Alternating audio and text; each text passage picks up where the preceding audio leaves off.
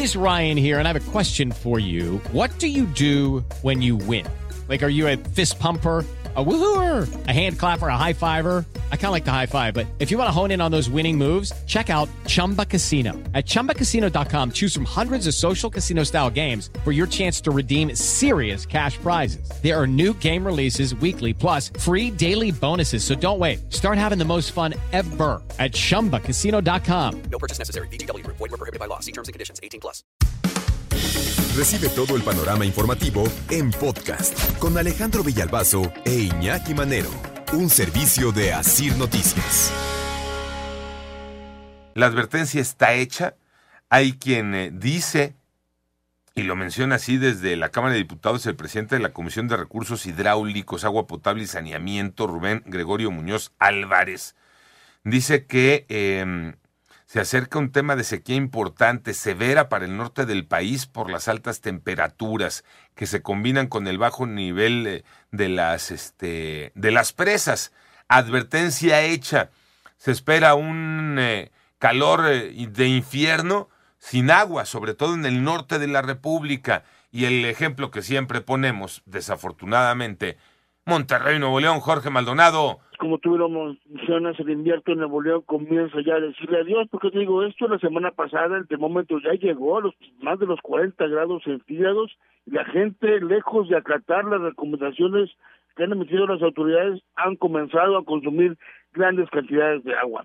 Hace tan solo tres semanas el 50% de los neoloneses mantuvo un incremento en su consumo de agua considerable. Escuchemos a Juan Ignacio Barragán de Agua y Drenaje. En este periodo el, el consumo promedio ha sido de 14.253 litros por segundo con variaciones. En términos generales, los sábados se consume más agua que los otros días de la semana y esto pues pensamos que está muy asociado al tema del lavado de ropa. ¿no?